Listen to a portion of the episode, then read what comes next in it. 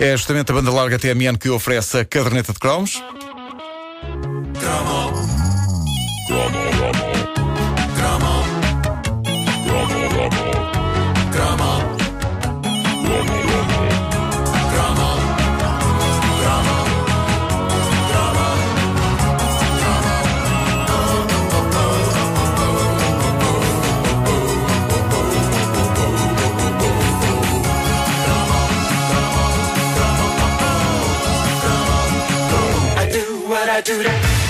Se alguém um dia quiser estudar como era o romance e o erotismo nos anos 80, não precisa de gastar muito tempo da sua vida a pesquisar, basta ver Nove Semanas e Meia.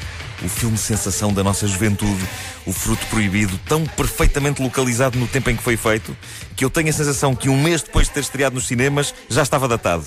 Por acaso é, é daqueles, é daqueles filmes que, que estão mesmo muito datados. Sim, roupas, cabelos, música, uh, realização, fotografia, montagem, tudo está aos gritos a dizer estamos nos anos 80, caneco!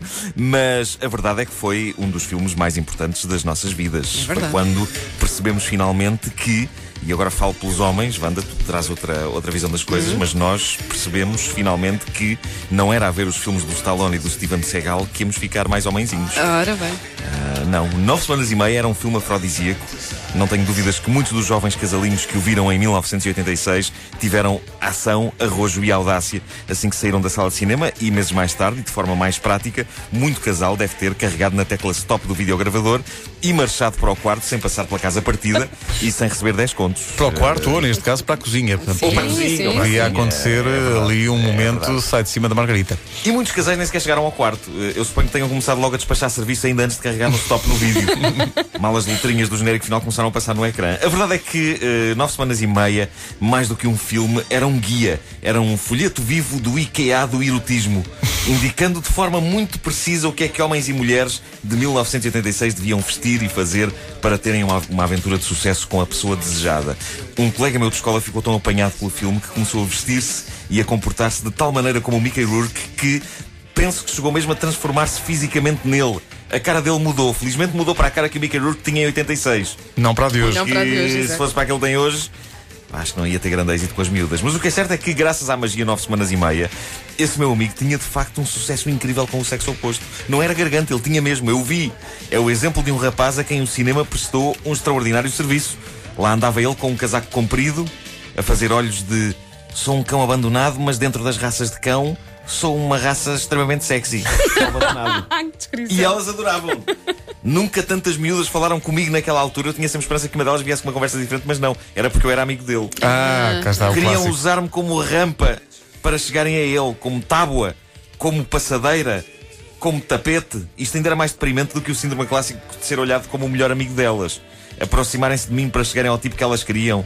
Isso, isso era deprimente. Ok, mas ele, não, mas ele, Era, ele era o Mas, Mickey Rourke, mas tu de era. vez em quando vestias o, o blusão de Don Johnson. Não, Não, não, não, não só- as lembraste dessa Só aconteceu uma circunstância? vez, só aconteceu uma Ah. vez isso. Não te esqueças que esse blusão foi, esse casaco foi eh, imediatamente para uma gaveta. Pois, E e é. nunca- e nunca te aconteceu, Nuno, uh, seres, vá lá, o, o plano alternativo? Já isso, que, era, isso, isso era a minha esperança. Claro, esperança, isso era a sim. minha esperança. já que não chegam ao amigo, olha eu aqui. Exato, não, não E acontecia. não aconteceu. Não Oh. acontecia. A minha esperança, de facto, é que elas eh, não conseguiam ser nada com ele, ficavam com o chamado prémio de consolação. E a, vá. a medalhinha. Eu era a medalhinha. Eu era a medalhinha de lata. A de lata. Não é o grande troféu, mas pronto, não é? Consola. Claro. Nove Semanas e Meia era um filme de Adriano Lyne, o realizador de Flashdance. Nele, Mickey Rourke e Kim Basinger entregavam-se a uma ação, a uma, a uma a ação também, mas a uma, a uma paixão pura e dura sem saberem nada um sobre o outro, desfrutando simplesmente do prazer, do prazer carnal. E tudo em zonas sempre iluminadas com um grande estilo, fossem elas num beco, numa noite de chuva ou num quarto que como quase todos os quartos das cenas eróticas dos anos 80, tinham um store semicerrado por onde entrava uma luz azul. Era sempre. Era um filme muito entusiasmante, capaz de fazer explodir a mente de um jovem na puberdade, com as hormonas a saltar. Eu conheci rapazes que iam para todo lado com uma cópia do Nove Semanas e Meia na mochila. Era como se o filme fosse a namorada deles. Mas isto não era eu, caramba. Atenção. Não Claro chegava, que a esse, não chegava a esse ponto. Então eu tinha, eu tinha namoradas reais.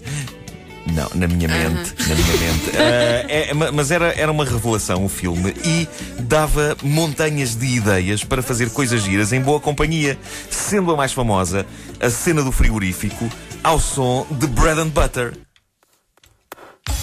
Nesta cena, Mickey Rourke venda os olhos da Kim Basinger, abre o frigorífico e deposita dentro da boca dela os mais variados produtos alimentícios, desde leite até malaguetas, numa cena que, eu já fiz esta observação aqui, mas é verdade, se os filmes fossem como a vida, terminaria com o Rourke à porta da casa de banho a pedir desculpa à rapariga. É verdade. E- mas, mas como os filmes não representam exatamente a vida como ela é, sobretudo as produções vistosas de Hollywood, aquela cena é do mais erótico que pode haver, ficando uma pessoa a ansiar meter toda a espécie de comida pela boca da pessoa amada adentro. Outra coisa impossível de nove semanas e meia era também a forma como o filme nos convencia que esta canção, You Can Leave Your Hat On, uma canção clássica de Randy Newman, interpretada na banda sonora do filme por Joe Cocker, a maneira como o filme nos convencia que era uma boa canção para o sexo. E não é. Não é? Poderá dizer quem já experimentou. Fala-nos sobre. Porque Joe Cocker é daqueles artistas tão marcantes que é impossível viver um momento de intimidade a dois sem imaginar o atarracado e barbudo cantor a contorcer-se todo enquanto canta. Porque ele cantava com espasmos. Lembram-se como eram os videoclipes Sim, dele? sim, ele sim. mexia assim os bracinhos. Era com esforço, era esforço, era muito esforço.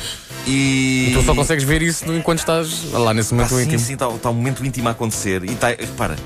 E ele está lá, está lá na mente. Ah, A barba e os bracinhos e aquilo. Impossível, impossível. Eu sempre ponho Joe Cocker na intimidade. Coisa não A funciona. coisa não, não, não dá, não dá. Só se, só se puser uma versão de Joe Cocker música de elevador em que não tenho que o ouvir.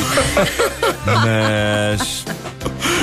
É uma imagem muito marcante. eh, mas mas assim, eu, não, eu não sei como é, que, como é que casalinhos conseguem ir namorar para concertos de Joe Cocker. Porque é verdade que ele tem um repertório romântico, mas estar a namorar e vê-lo a cantar ali ao pé, imagino que seja uma experiência mais próxima de estar ao pé de um louco perigoso do que de viver um bonito momento de romance.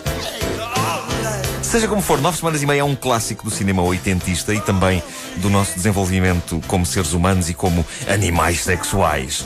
Toda a gente encontrava lá dentro pelo menos uma sequência marcante e é quando penso nisso que constato porque é que esse meu colega tinha tanto êxito como Mickey Rourke Lisboeta e eu não.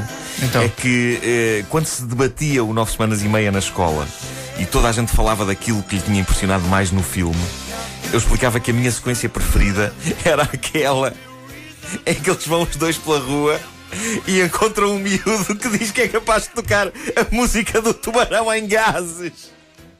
O miúdo era espetacular. Eu estava ali. e é provável que isto explique porque é que nove semanas e meia não fez o mesmo efeito em mim que fez no meu colega. Mas, mas há uma coisa boa nisso. É que tu hoje percebeste porque percebeste É verdade, porquê. é, não, não. O tempo encarrega-se de nos De te mostrar. iluminar o espírito. Sim, e de nos fazer pensar o tempo que perdemos com estupidez. Mas diz-me, mas tu Ah, tentaste entabular conver- conversação com. eh, Sim, sim, sim. É pá, pronto, havia aquela. É aquela cena em que eles fazem amor. E tu no destacavas beco, essa? No beco à chuva e eu. E aquela em que o miúdo toca ao tubarão. em traques. E. Isso não era muito popular. Não. Não se percebe. Porque seria. Abria-se logo uma clareira, não é? Abria-se logo uma clareira. Não é por acaso que a música não se chama You Can Leave Your Track On.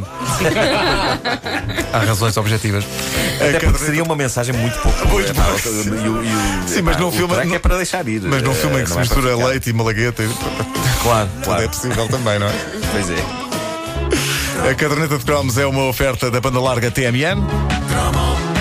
Mas à conta dessa cena do frigorífico, eu acho que nunca as mercearias tiveram tanta clientela jovem. Foi, foi, foi. pá, foi tudo a correr Foi lá. tudo a correr. Ó, José António, era leite, era malaguetas, era, era, era, era, era, era vinho, era, era, Bananas. era bananas, era, era, era, era óleo de gelo, gelo também de- desse gelo, era, é, era, era. E já agora uma moça loira. Assim, houve quem tentasse. Mas isso não havia na mercearia do José António.